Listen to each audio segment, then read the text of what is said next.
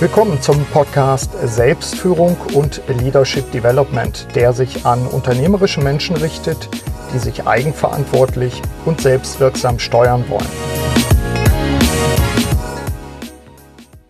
Wir leben in Zeiten des Umbruchs und so manche Führungskraft ist durch die Wucht der Veränderung schier überwältigt. Zudem betreiben wir durch unseren Gebrauch der digitalen Medien auch noch Selbstsabotage. Wie können wir wieder handlungsfähig werden? Wie erlernen wir die Kulturtechniken, um Gestalter unseres Lebens zu sein und nicht Abhängige der Timelines in den sozialen Medien? Und damit willkommen zu einer neuen Episode des Podcasts Selbstführung und Leadership Development. Mein Name ist Burkhard Benzmann und ich begleite unternehmerische Menschen vor allem in Veränderungssituationen. Nun, heute spreche ich mit Dr. Thomas Hake über diese Themen. Er ist Berater und Coach und er ist äh, außerdem Professor für Hochschuldidaktik. Ich schätze ihn nicht nur als meinen lang, lang, langjährigen Freund, sondern vor allen Dingen auch als äh, philosophischen Menschen.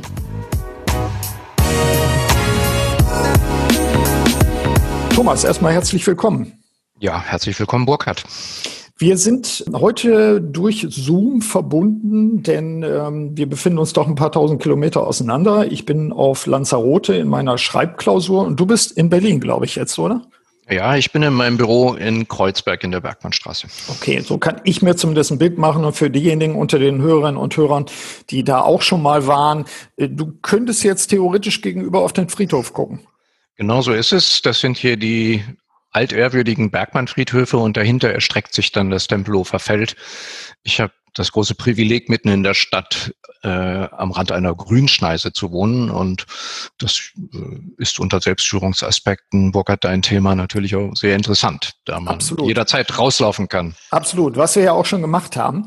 Äh, heute müsste ich allerdings dann durch, die, durch das Vulkangestein hier laufen. Wir wollen aber ja nicht laufen, wir wollen an der Stelle dann tatsächlich uns unterhalten, austauschen auch. Wir hatten uns auch virtuell getroffen, als ich in deinem Studiengang wo du ja das Thema Hochschuldidaktik auch äh, bearbeitest, etwas erzählt habe zum Thema Selbstführung, auch wieder per Zoom-Konferenz. Mhm. Und dann haben wir uns überlegt, die Themen, die wir dort bearbeitet haben, die sind doch mit Sicherheit auch für meine Podcast-Hörerinnen und Hörer spannend. Äh, unter anderem die Frage, was machen eigentlich die mobilen Geräte mit uns? Und äh, ich habe ja öfter auch schon mal gesagt, das Smartphone ist der elfte Finger. Äh, mhm. weil er bei vielen Leuten ja auch sehr angewachsen ist dabei. Und dann haben wir gesagt, da ja. müssen wir mal ein bisschen vertiefend drauf eingehen. Thomas, starten wir doch tatsächlich mal. Warum ist es überhaupt ein Problem? Haben wir, wieso haben wir ein Problem mit den Geräten? Manche Leute sagen, das ist doch super. Ja, ähm, ist es ja auch. Es ist ja auch im Alltag extrem hilfreich und ähm, es dämmert mir, ich will jetzt nicht sagen uns, aber vielen Menschen außer mir auch, ähm, so langsam erst, dass wir uns damit auch ein ja, einen Haufen Probleme eingehandelt haben, indem wir uns von diesen kleinen Geräten so abhängig machen. Und ich glaube, das war so ein Aufhänger auch für mich, ähm, dass ich im Alltag bemerkt habe, wenn ich mich im öffentlichen Raum bewege, das, was alle merken, alle gucken nur noch aufs Handy. Das ist ja mittlerweile auch keine Sensation, das zu, wahrzunehmen. Ähm, aber ich habe etwas noch weitergehendes bemerkt, nämlich ähm, eine Suchtbewegung mhm. ähm, die ich eigentlich nur von Kettenrauchern kenne. Ich weiß nicht, ob du das auch schon wahrgenommen hast. Kettenraucher haben ja sehr mechanische Bewegungen, wenn es darum geht, sich eine Zigarette anzustecken, die Asche abzuschnippen, sie auszudrücken und, und, und, weil das alles eine Million Mal schon passiert ist. Und ja. diese, diesen Typus von Bewegung, vorreflexiv, äh, unkontrolliert, selbsttätig ablaufend, das nehme ich an den Menschen wahr äh, in der Bewegung, wie sie ihr Handy aus der Hose ziehen, wie sie das Ding anstellen, wie sie mit den Fingern drei, vier, fünf Wische machen mhm. und dann nach zwei, drei, vier Minuten äh, irgendwas vielleicht noch reintippen und das Ding dann wieder wegstecken. Ja, das ist natürlich etwas, womit ich mich auch ein bisschen erwischt fühle jetzt an dieser Stelle, denn ich erinnere mich daran, ich war ähm, auf einer Insel, nicht jetzt auf den Kanaren und äh, hatte ganz bewusst keine äh, elektronischen Geräte mitgenommen. Später auch mal in einer Schweigemeditation. Und das, was bei mir aufgefallen ist, ist genau diese blinde, einstudierte Bewegung der rechten Hand. Das fand ich, ich unheimlich. Das ist zutiefst unheimlich. Also wenn man mal darauf aufmerksam geworden ist, ich kann alle Hörer nur ermutigen, sich mal umzuschauen und darauf zu achten, dann ist einem das zutiefst unheimlich. Und in mir richtet sich dann irgend so ein trotziges Ich auf und sagt, nee, ich spiele da nicht mit. Mhm. Ja. Immer mhm. wenn ich irgendwie Gier oder Sucht äh, sehe, dann richtet sich dieser Mensch in mir auf und sagt, nee, ich nicht. Ich gucke mhm. lieber aus dem Fenster oder mhm. mache irgendwas ganz anderes, aber nee, das tue ich nicht. Das ist aber, das ist aber eine reine Trotzreaktion. Ja. Wir, kommen, wir kommen ja aus diesem, äh, aus diesem medialen Kontext eigentlich gar nicht mehr raus. Und das ist eben die zweite Beobachtung, die ich gemacht habe. Die Studenten haben im letzten Semester schon dieses Thema auf die Agenda gesetzt, als es um Metakompetenzen ging. Mhm. Ich hatte es gar nicht auf dem Schirm und hatten gesagt, wir möchten gerne auch über unseren Umgang mit den Handys und den elektronischen Medien sprechen. Mhm. Wir halten das für eine wichtige Kompetenz. Gut, habe ich gesagt. Dann lade ich den Dr. Benzmann ein. Der hat, hat, sich als Selbstführungsexperte mit diesem Thema schon ausführlich beschäftigt. Das haben wir jetzt zwei Semester lang gemacht. Ja. Ähm, das war der, das war wirklich der Aufhänger für diese kleine Veranstaltung. Und ich habe bevor der Burkhard Benzmann dazu kam, immer die Frage gestellt, wie lange schaffen Sie es denn eigentlich am Tag von Ihrer Wachzeit, den 16 Stunden, ohne Handy? Mhm. Und dann war ein erschreckender, und man muss die Schamschwelle mitbedenken. Ich habe das in den Chat geschrieben. Ja. Ein erschreckender Anteil von Leuten, die in beiden Semestern gesagt haben, gar nicht. Mhm. Nicht eine ja. Stunde. Ja. Überhaupt nicht. Das heißt, die gesamte Wachzeit liegt oder steht oder steckt das Handy irgendwo in der Nähe, ist also griffbereit.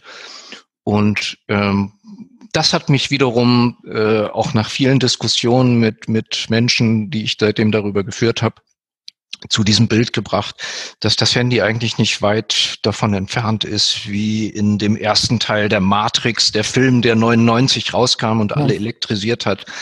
Das Handy ist eigentlich genau dieser, dieses Kontakteisen, was den Leuten in den Kopf geschoben wird. Und das, mhm. das tun sie selbst. Das ist das Verrückte. Das tun sie selbst.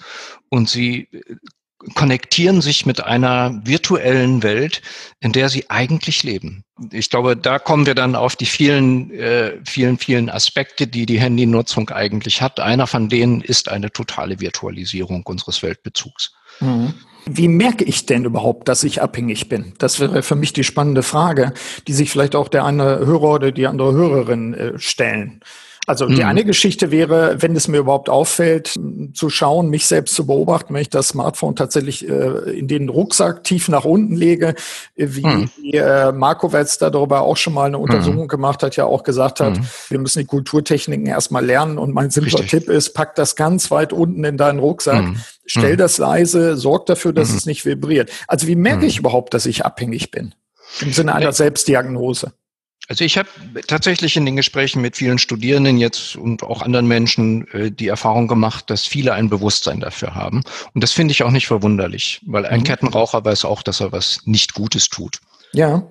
Also äh, er guckt sich vielleicht sogar selber zu, wie seine, wie seine Finger die Zigarette drehen und denkt, was mache ich hier eigentlich? Sieht, dass die Finger gelb sind und äh, hat vielleicht manchmal die Ausdünstung vom Nikotin in der Nase. Und ich glaube, dass viele Menschen heute genau in demselben Sinne auch ein Gefühl dafür haben, dass das nicht gut ist, was sie tun. Die mhm. Studierenden mhm. haben das fast durchweg. Ja. Und sie haben auch alle das Ziel, davon wegzukommen. Also das hat tatsächlich auch in diesem Sinne eine Suchtsymptomatik, dass man weiß, dass es falsch ist, mhm. dass ich es eigentlich lassen sollte. Ja. Oder zumindest eingrenzen sollte. Weil lassen, das ist nochmal ein interessanter Befund. Das kann sich niemand vorstellen. Mhm. Es kann sich wirklich niemand, den ich getroffen habe, vorstellen, ganz ohne, ohne zu leben. Mhm. Aber ich meine, das, äh, es wird uns in Anführungszeichen ja auch schwer gemacht, denn fangen wir damit an, äh, die Corona-App, äh, die hast du bitteschön auf deinem Smartphone zu installieren, wenn du mhm. jetzt ein, ein vermeintlich verantwortlicher Bürger bist. Ähm, wenn du bezahlen sollst, bargeldlos, möglichst natürlich, äh, ja. dann, dann bitteschön ja. brauchst du da natürlich ein Gerät. Wenn das nicht das Smartphone ist, dann ist es die Apple Watch oder ähnliches dabei. Also die Technologie ja zieht uns ja in die Richtung, dass wir sagen, wir sind entweder äh, völlig raus, wir sind außen vor, wir, wir, wir haben keine Schnittstelle mehr. Ja. Äh, und da denke ich auch an die Matrix, sondern ähm, wir, wir, wir müssen ja mutig sein und sagen, wir koppeln uns davon ab, aber dann sind bestimmte Interaktionen ja gar nicht mehr machbar. Also die Technologie geht ja einfach verstärkt in die Richtung. Ja, ja, und aus Möglichkeiten werden Ansprüche und aus Ansprüchen werden vielleicht irgendwann politische Forderungen. Und an der Stelle würde ich auch tatsächlich sagen, schaut nach China, mhm. guckt euch an, wohin das führt.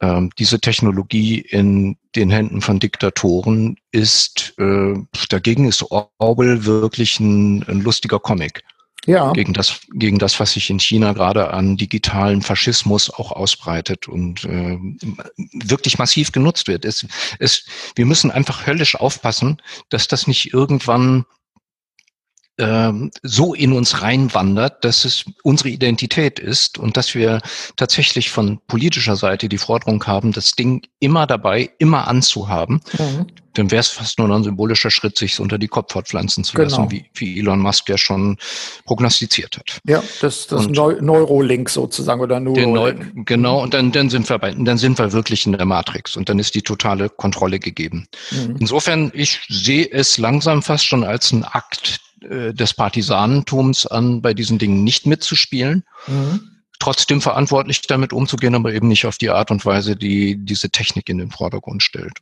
Und ja. ja, richtig, wenn man am Ende einen Strich drunter macht, was bei Corona rausgekommen sein wird, dann werden wir feststellen, dass diese ähm, Technologien uns noch näher auf die Pelle gerückt sind und noch unentbehrlicher zu sein scheinen, als sie es vorher schon waren. Ja. Und mit den ganzen wirtschaftlichen äh, Folgen, die dahinter auch stehen, weil natürlich sind es bis, bis, bislang in der westlichen Welt immer noch hauptsächlich wirtschaftliche Interessen, die damit verfolgt werden. Wir haben mit den Studenten ja auch, fällt mir ein, darüber diskutiert, was können wir tun. Und Tipp von mir war ja, ich bin, bin sehr angetan gewesen, ich habe es, glaube ich, im letzten Jahr oder vorletzten Jahr gelesen, das Buch von Jaron Lanier Lanier, der bei Microsoft arbeitet, der, mhm. der so sehr bisschen für diejenigen, die das schon mal gehört haben, Jaron Lanier, der so zottelig aussieht, ein, ein hellwacher Kopf ist und äh, sehr kritisch, sehr kritisch mit der eigenen Branche umgeht. Sein Buch, was es auch auf Deutsch gibt, hat so ungefähr den Titel Zehn Gründe, warum du deine Social Media Accounts sofort mhm. abschalten musst. Mhm. Und mhm. diese Radikalität, die ich ja auch nochmal vorgeschlagen habe, also wenigstens zu mhm. überlegen, brauchst du all die Kanäle, äh, mhm. die du ja selbst durch deine Aufmerksamkeit auch am Leben erhältst und fütterst, oder brauchst du sie nicht und kriegst du vielleicht sogar eine Freiheit zurück, indem du sie abschaltest. Sharon Lanier sagt, das ist gar keine Frage, sondern das ist die Notwendigkeit, hier auch wieder, ich sag mal, Selbstführung zu üben und radikal abzuschalten. Ich glaube, dass die Studenten fast schon verstört waren von dieser Radikalität. Absolut. Äh, ne, das spiegelt sich tatsächlich äh, in diesen Reaktionen, ich komme ohne nicht aus. Mhm. Das geht ja, das geht ja gar nicht. Ne? Also was unter den vielen, vielen Dingen, die uns das Handy verspricht, ist ja auch so etwas wie Konnektivität. Ist ja, ja. sowas wie äh, mit den Seinen oder zumindest mit seinesgleichen in Verbindung zu bleiben. Stay connected mhm. heißt das Versprechen. Mhm. Und äh, das ist natürlich heute wichtiger denn je. Wie sollen Sie denn sonst kommunizieren, wenn nicht über die Medien? Mhm wenn man äh, den direkten Kontakt nicht mehr nicht mehr machen darf. Ich würde an der Stelle, bevor wir da reinsteigen, einfach mhm. noch mal einen größeren Rahmen auch drum machen und versuchen, ein, äh, das Ganze äh, epochal zu sehen. Ich glaube, dass wir gerade einen wirklich epochalen Strukturwandel der Öffentlichkeit erleben ähm, und der genau über diese, diesen Umbruch in der Medialität funktioniert. Mhm. Das ist dann nicht überraschend, dass das auch politische Konsequenzen hat. Denken Sie an die Folgen des Buchdrucks. Die mhm.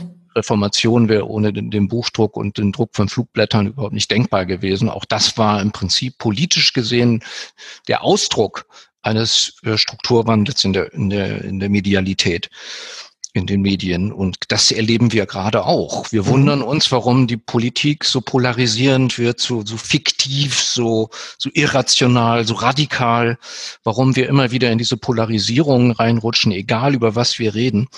Ich glaube, dass wir das überhaupt nicht verstehen können, wenn wir uns nicht die Folgen dieses medialen Umbruchs vor Augen führen. Und ich glaube, wir haben diese, diesen epochalen Umbruch noch gar nicht im Ansatz verstanden. Mhm. Woran machst du ihn dann fest? Also, dass wir sagen können, äh, wie, wie, wie können wir die Augen öffnen dafür? Welche Zeichen sind zu erkennen? Weil ich ja immer auch so, das kennst du von mir schon, vielleicht liegt es auch an meiner Auseinandersetzung mit Wahrnehmungspsychologie und Physiologie, mhm. immer denke, mhm. Achtung, wir müssen gucken, ob die Muster, die wir zu erkennen glauben, glauben, nicht vielleicht einfach von uns zusammengesetzt sind, aber gar nicht vorhanden sind. Na, selbstverständlich ist doch das nur eine Deutung, mhm. aber ich glaube, es spricht einiges für diese Deutung und äh, man kann es mit so einem anderen Deutungsrahmen ja mal versuchen, mhm. wie, weit, wie weit man eigentlich damit kommt. Was ist denn neu? Mhm. Hat jemals ein Präsident direkt zu seinen äh, Anhängern sprechen können?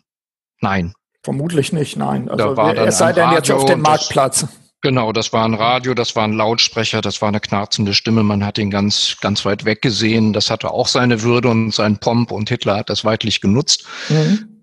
Heute geht das per Twitter direkt. Mhm. Ja, und zwar im Sekundentakt. Ja. Und da die Botschaften klein und kurz sind, sind sie natürlich umso radikaler, umso emotionaler, umso direkter, umso mhm. krasser.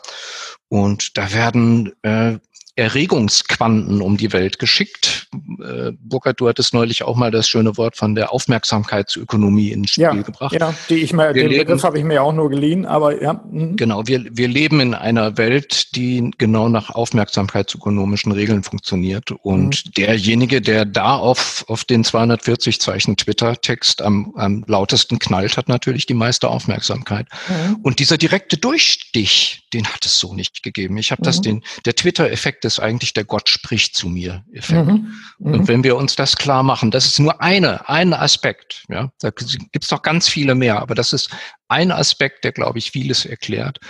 Äh, dieser, dieser Durchstich, der vertikale Durchstich aus den Sphären der Macht, und das mhm. kann dann auch eine Greta Thunberg sein, das kann BTS sein, irgendeine koreanische Boygruppe. Ja. Ja, ähm, ich kam neulich bei meiner Tochter rein und sie wollte was in Mathe von mir wissen und auf dem Bildschirm neben ihr lief einer von diesen Jungs und hat dann da vor sich hin komponiert. Ich, also, wie kannst du Mathe machen, wenn du das parallel laufen hast? Wir haben mhm. uns drüber zerstritten. Ich bin wieder rausgegangen. Ich habe mhm. gesagt, du machst das entweder aus, ja, oder äh, ich helfe dir nicht. Mhm. Wobei, und, wir haben ja auch nebenbei Musik gehört. Äh, wir dürfen nicht zu ungnädig sein. Mhm. Aber ich glaube, dass das dann wiederum genau ins Zentrum der Selbstführungsthematik führt, weil ich erlebe viele, viele Menschen als fast schon unfähig zur Konzentration. Die möchten es vielleicht noch gern. Sie merken auch, dass da was fehlt, dass sie das nicht mehr hinkriegen, sich auf, auch nur auf zehn Seiten Text zu konzentrieren und sich zu überlegen, was steht hier eigentlich. Ähm, aber sie können es nicht mehr. Also das, das ist für mich einer der Aspekte auch, den, den wir nun nach und nach auch zumindest in Untersuchungen wiederfinden, dass offensichtlich die Aufmerksamkeitsspanne, die Fähigkeit, einfach die Aufmerksamkeit ja. bewusst willentlich zu halten, nachgelassen hat. Äh, auch da müssen wir natürlich mal überlegen und abwarten, vielleicht, äh, wann trifft das zu, auf welche Gruppen trifft das zu. Absolut. Bin ich immer gefragt, aber offensichtlich gibt es eine, gibt's eine Tendenz. Das wäre für mich auch etwas, wo ich mir denke, das werden wir wahrscheinlich schon in den 60ern gehabt haben, vermute ich mal, da war ich mhm. noch klein. Unter dem, unter dem Aspekt äh, Fernsehkonsum hat extrem zugenommen, aber das mhm. ist natürlich, dass du im Moment, du, du hast das Fernsehen ja nicht anklicken können, außer äh, im Sinne von äh, anschalten und vielleicht noch das Programm ja. wechseln. Jetzt interagierst du ja damit und du lächst ja nach der, nach der Reaktion. Ja. Äh, das, denke ich, ist eben auch ein, ein neuer Aspekt. Also Timelines zum Beispiel, die, die, die Wurmlöcher der Timelines, äh, dies, das, das Absorbierende, das dich da reinziehende, äh, selbst ich, der ich mich da ja mit dem Thema auch immer beschäftige, ich erlebe das an mir selbst. Ja. ja. Ich komme noch mal ganz kurz zurück auf den Twitter-Effekt. Gott mhm. spricht zu mir und den Sog, den das Handy da ausübt. Ich habe das persönlich zum ersten Mal mit diesen Erregungsquanten anlässlich dieses Trump-Wahlkampfs und dieser, diese, dieser, dieser furchtbaren Wahlwoche erlebt, dass ich äh, morgens schon das Ding da liegen hatte und ich äh, sofort nachgucken wollte, wie, wie steht's jetzt mit Herzklopfen das aufgezogen habe. Mhm. Und äh, nachdem ich das sechs Tage durchgemacht hatte und jeden Morgen verschwitzend aufgewacht bin, habe ich gedacht, was tue ich hier eigentlich? Mhm. Ja, und wie geht es wo vielen anderen, die sich diese Erregungsquanten freiwillig immer geben, weil es die die sind frei flattierend um den ganzen Erdball über diese sozialen Netzwerke transportiert. Die Meldungen, ja, äh, sind schon ganz andere, wenn sie auf dem Handy erscheinen, mhm. viel knalliger, viel drastischer, viel reißerischer. Das ist die Bildzeitung im Taschenformat. Und man will sofort immer klicken. Was? Was? Wirklich? Nein, kann nicht wahr sein.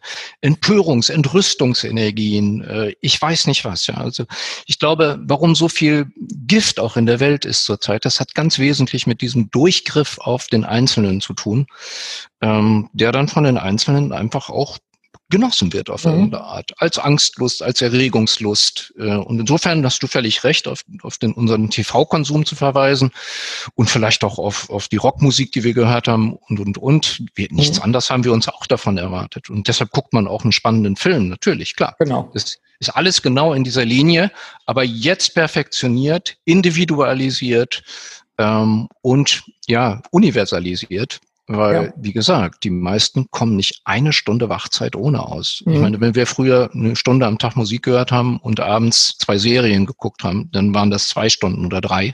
Ja.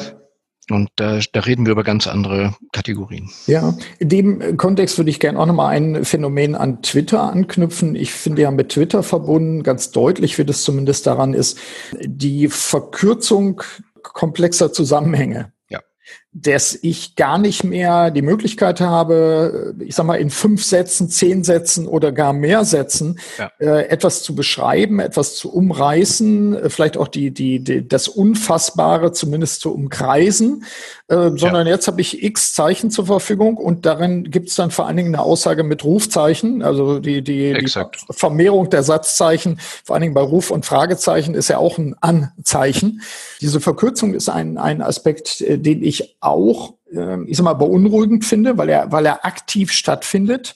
Die Diskussion ist extrem verkürzt. Das, das Verstehen von komplexen Zusammenhängen, die, der, der Diskurs, der stattfinden müsste, findet einfach nicht statt, weil die Aufmerksamkeitsspanne sofort die nächste Nachrichtung und die nächste, nächste Erregung haben will. Das finde ich ehrlich gesagt als Geisteswissenschaftler, der ich ja nun auch bin, finde ich schon beunruhigend einfach. Frag die Leute doch mal, wann sie das äh, letzte Mal ein dickes Buch gelesen haben. Exakt. Ich würde von einem dramatischen Verlust an abwägender Urteilskraft sprechen. Mhm. Ja, und auch an der Fähigkeit zum Aushalten von Widerspruch und Ambivalenz. Diese äh, Ambiguitätsintoleranz ist ja gerade ja, ein, ja. in der Soziologie ein, ein, ein Thema.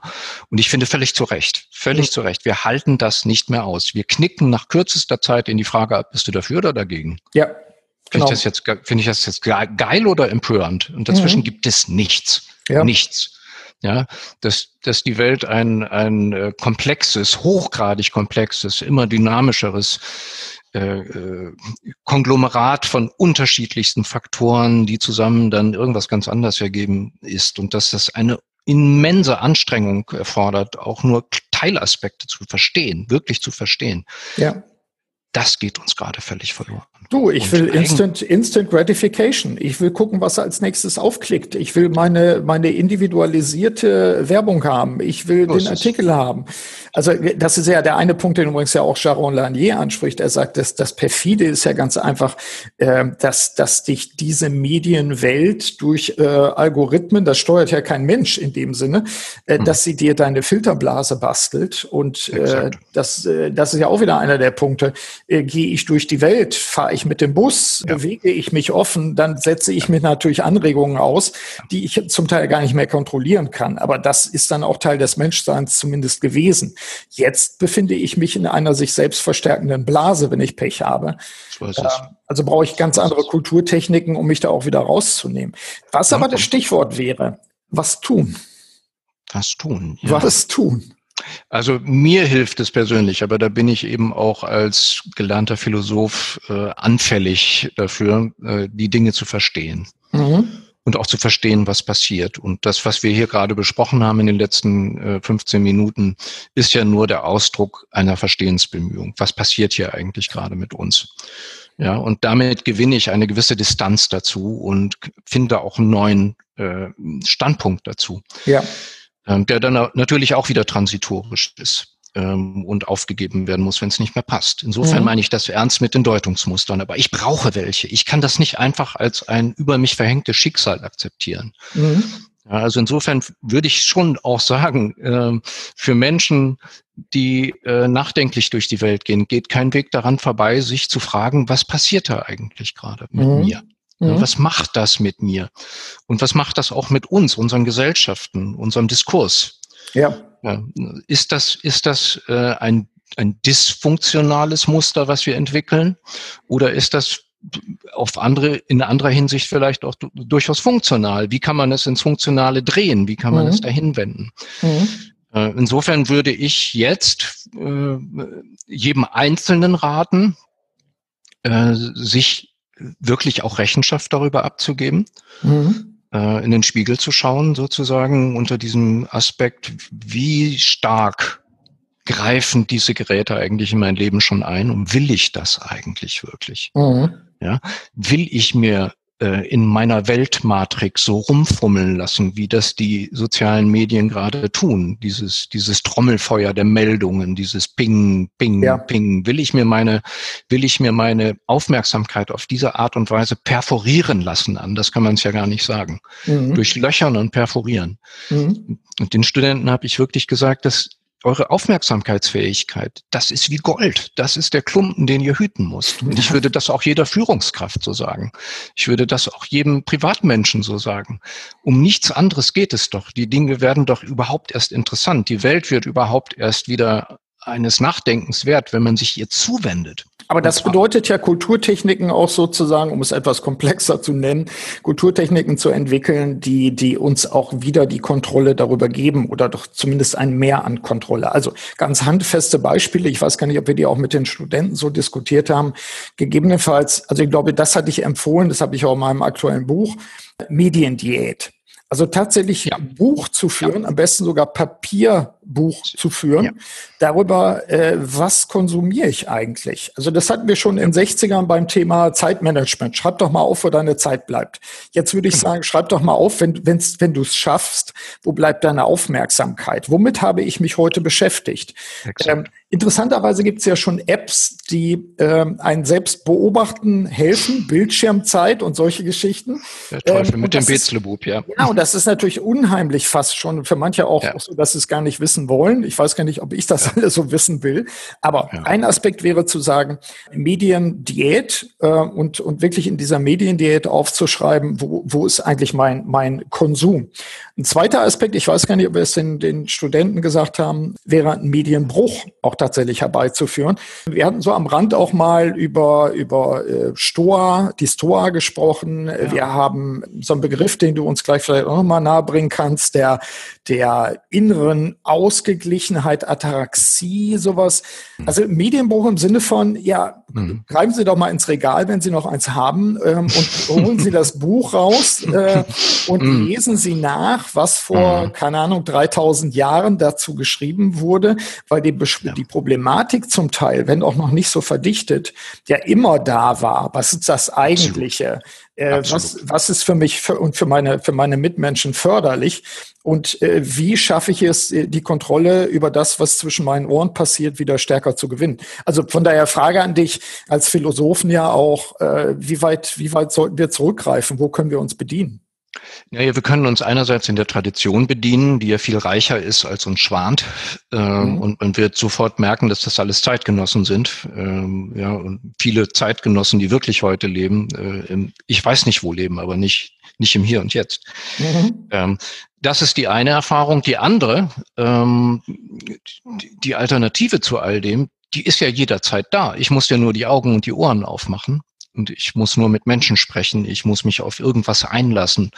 Und insofern äh, ist es ja auch kein Zufall, dass immer mehr Menschen äh, in irgendwelchen psychosozialen Kliniken landen und da erst mühselig wieder lernen müssen, mhm. sich ein Blatt anzuschauen mhm. oder einen Vogel singen zu hören mhm. oder zu spüren, dass ihr Fuß kribbelt. Das ist das Banalste überhaupt. Mhm sollte man denken. Und das ist gleichzeitig für viele Menschen in ihren Erregungskontexten äh, eine ganz schwere Aufgabe. Mhm. Aber die, die, die, einfache, die einfache Übung ist dann, was, was ich mache, wenn ich äh, mit äh, Anja, mit meiner Frau äh, rausgehe. Im Moment gehen wir nicht raus, aber in Zukunft hoffentlich bald wieder.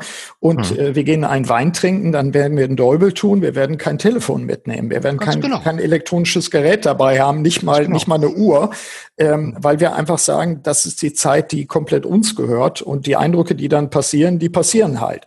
Also das wäre, wäre eben auch so etwas. Oder der zweite Aspekt, Aspekt eben auch tatsächlich in die Natur zu gehen, in, in, den Raum zu gehen, der Richtig. völlig andere, äh, ich sag mal, Signale sendet, die für uns vielleicht sogar im Moment verstörend sein können, wenn wir aus diesem gerade städtischen Kontext herauskommen, beziehungsweise aus diesem ja, fast schon Ghetto der, der medialen Einflüsterung auch. Nicht? Genau, du hast eben sehr zutreffend von einer Blase gesprochen. Mhm. Man müsste das Stichwort Virtualisierung, die wird die Welt da ins Spiel bringen. Die Welt ist virtualisiert, äh, indem sie uns über diese Medien zuteil wird. Ja. Und sie hat dann viele, viele Vorzüge für uns. Sie stinkt nicht so doll, sie ist nicht so laut, sie ist, ne, äh, also TikTok schön, erotisch, glatt geleckt, äh, mit schöner Musik unterlegt. Das, das steht eigentlich fürs Ganze. Mhm. Äh, gleichzeitig die Erregungsquanten. Also gerade die Menschen, die sich am meisten langweilen, brauchen natürlich diese Erregungsquanten. Dafür gab es früher Thriller, heute gibt's Twitter. Mhm. Ähm, und dann fühlen sie sich in irgendwelche Abenteuer verstrickt, die aber alle virtuell sind. Mhm. Und das eigentliche Abenteuer lauert ja jenseits dessen nämlich die wirkliche Welt. Ja. Die ist uns jederzeit zugänglich. Das ist wie eine Tapetentür, durch die wir jederzeit gehen können, irgendwie ins Hier und Jetzt zu kommen. Und dafür gibt es ja auch eine ganze Seminarindustrie, die das mittlerweile bedient, weil einfach das Bewusstsein dafür auch da ist, dass mhm. uns das fehlt.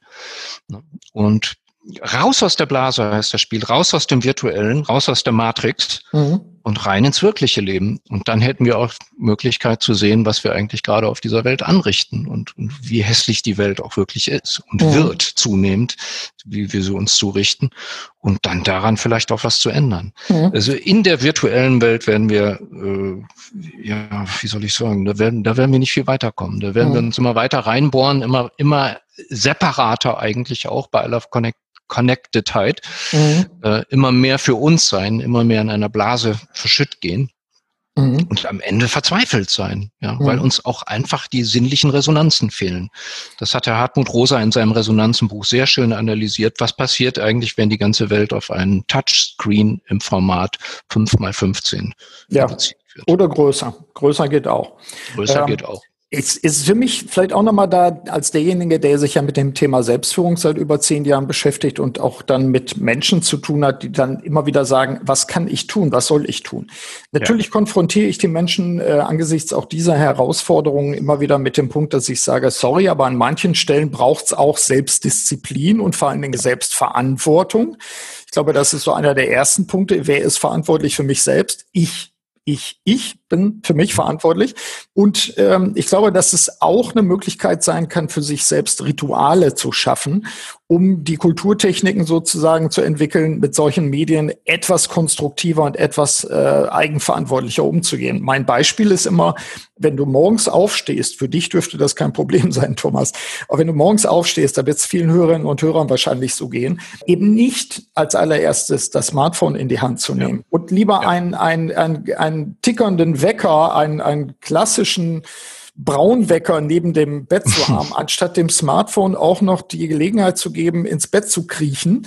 Absolut. Ähm, das wäre für mich so die eine Entscheidung. Das Smartphone bleibt draußen, ist die eine Sache. Und die zweite Geschichte, wenn ich denn morgens aufgestanden bin, dann eben nicht die E-Mails zu checken und damit fremdgesteuert Prioritäten für den Tag zu setzen, sondern für mich die Disziplin zunächst mal zu haben, nicht drauf zu schauen, sondern, das ist ja einer meiner Tipps auch immer, eine Papierkladde in die Hand zu nehmen und aufzuschreiben, was ist heute besonders wichtig, wen will ich heute besonders unterstützen, was mache ich heute mhm. für meine mittelfristigen Ziele und was schätze ich heute heute an meinem Leben? Das sind jetzt mal vier Fragen, die ich mir jeden Morgen stelle. Jeder kann ja seine eigenen Fragen stellen, aber ich möchte Gestalter meines Lebens sein und ich möchte die Möglichkeiten, die ich habe, auch immer wieder entdecken und ausschöpfen. Und im Zweifel dehne ich meinen Möglichkeitsraum dann auch aus. Mhm. Anstatt umgekehrt, äh, wie in einer Blase, die immer enger wird, eigentlich immer weniger das Gefühl zu haben, ich bin, ich bin, bin Opfer, ich bin nicht mehr Gestalter mhm. meines Lebens.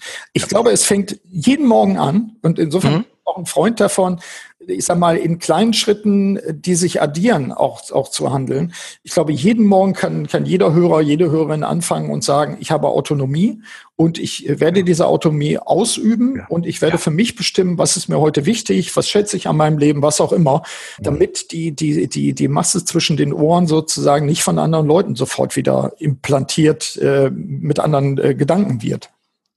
Ich glaube, das ist ja genau der Punkt. Ne? Also mhm. ich, ich, ich erlaube diesen Mechanismus ja in meine Matrix hineinzufuschen. Mhm. Denn Matrix, damit meine ich das, was mein Weltbild äh, generiert. Das ist mhm. die Matrix in meinem Kopf. Und indem ich da Erregungen zum Beispiel implantieren lasse, äh, ja. äh, die ich mir aus irgendwelchen Gründen zumute, äh, wird das Weltbild beeinflusst, ganz massiv. Ja, mhm. ich, was, was wichtig für mich wird an diesem Tag, entscheidet dann jemand anders. Und da bin ich ganz bei dir zu sagen, nein, bitte entscheiden Sie das. Bleiben Sie bei sich. Was ist für Sie heute wichtig? Nicht, was ist da draußen in dieser äh, hereingetwitterten Welt wichtig. Mhm. Das, und das ist, ja. der, das ist der stoische Gedanke. Mhm. Die meisten Dinge, die mich da erregen, liegen außerhalb meiner Reichweite. Ja. Ich kann keinen Einfluss darauf nehmen. Mhm. Ich kann mich darüber aufregen, wenn ich Bock drauf habe. Aber will ich das wirklich? Mhm. Der Stoiker, Stoiker wie Epiktet oder Seneca, die würden sagen, bist du bescheuert? Lass die Finger davon. Mhm. Ja, das ist sinnlos. Mhm. Ich, ich kenne auch jemanden äh, namens Burkhard Benzmann, der hat sein halbes Leben lang gesagt, Betroffen ist kein, Betroffenheit ist kein Verdienst. Genau.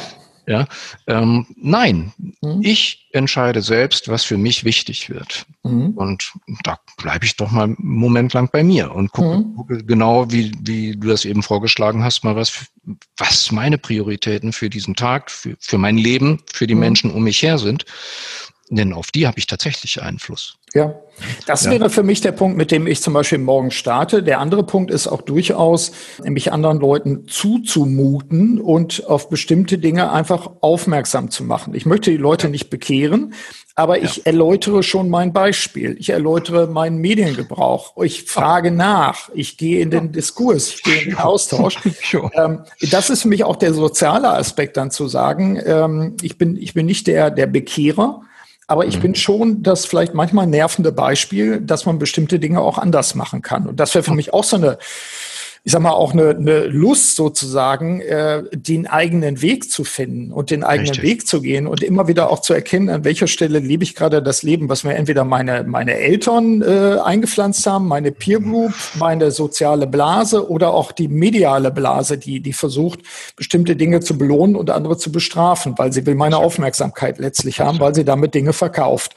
Also das wäre für mich das nächste auch, auch äh, wie sagt man, Leading by Example, also wirklich auch durch das Mhm. Ja, sich, äh, es ist doch vollkommen okay, dass wir uns gegenseitig uns zumuten und eben auch andere Entwürfe darstellen und nicht, äh, ich weiß nicht, äh, ich glaube, das war in einem, in einem Lied von George Michael, wo er über einen Freund äh, berichtet, eigentlich traurig, aber gleichzeitig auch, äh, auch amüsant, der wieder aus dem Koma aufwacht und irgendwie zehn Jahre im Koma war und sagt, wieso sehen jetzt alle, alle Mädchen, Frauen gleich aus und haben alle lange, lange gebürstete Haare. So, das, Männer haben ihre eigenen, ihre mhm. eigenen Trivialitäten. Also auch mhm. da Mut, nicht nur mhm. sich des eigenen Verstandes zu bedienen, sondern auch Mut, äh, in dieser Zeit, die, die für mich ja zum Teil unheimlich gleichschaltend ist, ja, oder eben dann in, in Blöcke sich teilt, äh, dazu ja. sagen, sorry, aber ich, ich bin mein eigener Entwurf. Und ja. Absolut. So, also auch das als als äh, dann dann Resonanz auslösend damit. Ähm, ja. ja, aber das wäre so, da, damit wären wir schon im praktischen Teil angekommen. Innere äh, Unabhängigkeit ist das Ziel. Mhm. Ähm, und ich wollte noch ein Stichwort einbringen: tatsächlich ja. die anderen nicht zu belehren, mhm. aber sich zu verwahren. Ich glaube, das ist erlaubt. Mhm. Und wenn ich Einfluss auf andere nehme, dann würde ich sie zum Experimentieren ermutigen. Ja. Sehr Sagen, schön. Wenn, wenn ihr ein Bewusstsein davon habt, dass da was nicht stimmt, dann mhm. probiert doch mal für euch passende Dinge aus. Ja. In dem Bewusstsein, dass wir in gegebenem Rahmen durchaus auch die Freiheit haben, das eine zu tun und das andere zu lassen. Ja, ich würde gerne an dem an dem Punkt fällt mir gerade ein noch noch etwas bringen, was wahrscheinlich die meisten von uns und von Ihnen, liebe Hörerinnen und Hörer, auch auch erleben in diesen Monaten durch die Corona-Krise. Also nicht nur diese diese Abhängigkeit sozusagen immer wieder die nächste Statistik anzugucken. Ich glaube, es war ein Handelsblatt-Redakteur, der sagte, können wir mal zwei Wochen nicht über Corona berichten. Fand ich ja. super. Ja. Ähm, aber eher so der Punkt, was was erleben wir gerade über unsere Zoom-Kultur und Teams-Kultur, über die Videokonferenzen. Was ich, was ich zunehmend wahrnehme, nachdem wir uns vorher erklärt haben, wie toll das ist und dass doch, dass viele Reisen gespart werden und so weiter und so weiter. Was ich wahrnehme ist, die Sehnsucht, die zunehmende Sehnsucht, ähm, das ist für mich was unglaublich Lebendiges auch, die Sehnsucht, Menschen wieder sinnlich zu begegnen und zu treffen. Und wir, wir können nicht in Kneipen gehen. Hier auf der Insel kann man das Gott sei Dank. Da wird's mir noch deutlicher. Du kannst ja. Freude nicht treffen. Mensch, ich wollte meinen ja. Neffen äh, endlich mal wieder sehen und ich habe es nicht ja. geschafft. Wir treffen uns sonst immer gerne in der Kneipe. Also wir haben, und ich glaube, das ist auch ein Hinweis auf Umgang mit, mit technischem Gerät. Wir, wir haben, glaube ich, in dieser Abstinenz wird uns nochmal deutlich diese Sehnsucht, die wir haben nach der, nach der kompletten sinnlichen Begegnung mit anderen Menschen. Absolut. Ähm, und das, glaube ich, wäre wär vielleicht auch nochmal so ein, so ein, wie sagt man, Cliffhanger für, für, unseren, für unseren Dialog, Thomas. Wir sollten bei Zeiten uns nochmal unterhalten, was sich dann verändert hat. Vielleicht so in einem, in einem guten halben Jahr. Was hältst du mhm. davon? Absolut zutreffend. Ich glaube, auch wenn es eine positive Corona-Dividende gibt, dann wird sie darin bestehen, dass wir das direkte Face-to-Face äh, sich gegenüber sitzen, miteinander sprechen, wieder ganz anders schätzen gelernt haben und ähm, vielleicht da ein, eine Unterbrechung in einer lange, lange laufenden Virtualisierungstendenz hinkriegen. Denn das ja. ist ja auch nichts Neues. Corona bringt ja alles nur hervor, was schon lange da war. Ja wir haben uns immer mehr abgeschottet, immer mehr virtualisiert, auch im Umgang. Und jetzt wird uns plötzlich bewusst, huch, wenn wir so weitermachen, mhm. dann vereinsamen wir total bei, bei totaler Kommunikation. Ja. Totale Kommunikation ist totale Vereinsamung. Ja. Und das werden wir hoffentlich daraus lernen und wieder ganz anders wertschätzen. Ja, Thomas, damit haben wir Punkte, Indikatoren, vielleicht auch Messgrößen, die wir tatsächlich mal angucken sollten. Ich sage dir ganz herzlichen Dank für unser Gespräch. Es ist schön, wir kennen uns äh, ewige Zeiten. Ähm, aber es ist gut, auch in dieser Zeit zusammen zu sein, darüber uns auszutauschen und auch gegenseitig die Augen und manchmal auch die Ohren zu öffnen, äh, damit wir einfach die Kompetenzen entwickeln, mit diesen Herausforderungen umzugehen. Also herzlichen Dank an dieser Stelle. Sehr gerne.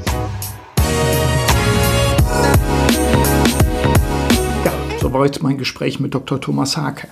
Nutzen Sie die Ideen und Anregungen auch aus dieser Episode, um selbstwirksam und eigenverantwortlich zu handeln.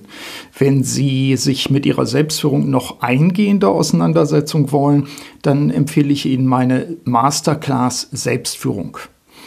Dieses digitale Kompetenzcoaching startet zum Jahreswechsel, wie Sie wahrscheinlich schon mitbekommen haben. Und diejenigen, die sich frühzeitig dafür anmelden, das ist jetzt möglich, werden auch in diesem Jahr wieder belohnt. Mehr Infos dazu in den Shownotes zu dieser Episode. Dort gibt es übrigens auch einen kurzen Videoclip. Äh, Sie können auch einfach auf die Homepage ld21.de gehen. Ja, soweit äh, diese Podcast-Episode. Ich wünsche Ihnen wie immer eine wirksame Zeit. Ihr Burkhard Benzmann. Vielen Dank, dass Sie auch bei dieser Episode des Podcasts Selbstführung und Leadership Development dabei waren. Auf bald!